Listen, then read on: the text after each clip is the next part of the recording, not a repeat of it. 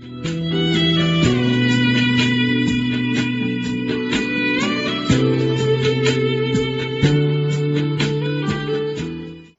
友们，大家好！听段子学书法，现在开讲。上次我们讲了孙过庭书谱里面的段子，偏功易就，尽善难求。今天我们要讲孙过庭书谱里另一个段子，彼不知也，何足怪乎？彼不知也，何足怪乎？意思就是他们不懂，怪他们干什么？好，我们现在把原文串讲一下。夫事屈于不知己，而身于知己。就是说，读书人往往是委屈于不知己，而得益于知己。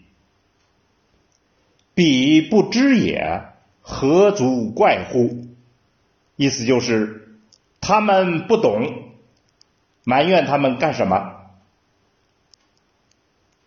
故庄子曰：“所以庄子说，昭君不知晦朔，意思就是昭君，也就是朝生暮死的菌类植物，他们是不知道早晚的变化的。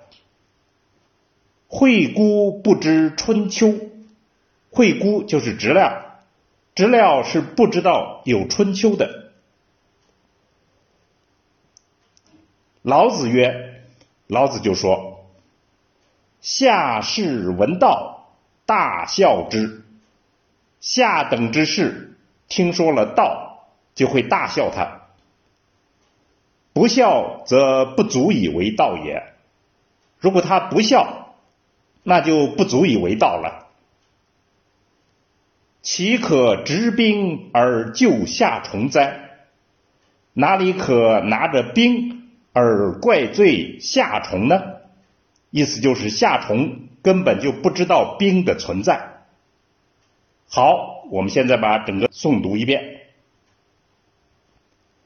夫事屈于不知己，而身于知己，彼不知也。何足怪乎？故庄子曰：“昭君不知晦朔，惠姑不知春秋。”老子曰：“下士闻道，大笑之。不笑，则不足以为道也。岂可执兵而救夏虫哉？”好，我们下来做一个解析。上面这个段子是孙过庭在书谱的最后告诫学书人的话。我们特别把这个别有意味的段子选出来，想与大家分享。学书的道路很漫长，在这个漫长的道路上，两种状况是经常出现的，就是趋于不知己。和身于知己，遇到知己，自然是巨大的推动力。但不知己怎么办呢？孙过庭说：“彼不知也，何足怪乎？”他不懂，怪他干嘛？他的不懂，正如昭君不知早晚的变化，也正如知了不知道春秋的时光。也正如嘲笑道的下等之事，他不嘲笑道就不足以为道了。这里体现了孙过庭的自信。那么，熟悉中国书法史的人都会发现，历史上其实名气大、评价高的书法家，往往大多是社会地位高、官做的大的人，社会地位低。官做的小，自然就要饱受不知己的困惑和痛苦的磨砺。这种现象当然有很多原因，其中如书法的实用性特色也是原因之一。无论什么原因，那么这种现象所造成的对书法家的不公，的确是一个书法生涯的重大挑战。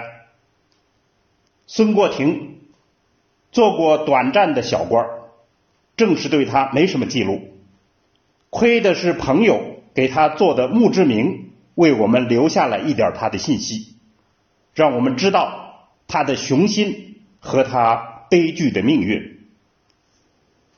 那么，在我们现在看到的这篇文字里，孙过庭传递给我们最重要的，还不是文中所讲的这些道理，而是一种作为文化人的自信。现在我们在复兴中华文化，大力提倡自信。学书人作为中华文化优秀分子之一，岂能无自信乎？所以，我们今天段子的结论就是：书法其实就是掌握一种法则，更好的书写自己的精神世界。如果连自信都不足，那还书写什么呢？所以，自信是动力，是内容，也是技法。好，关于这个话题，我们就讲到这儿。听段子学书法。我们下次再见。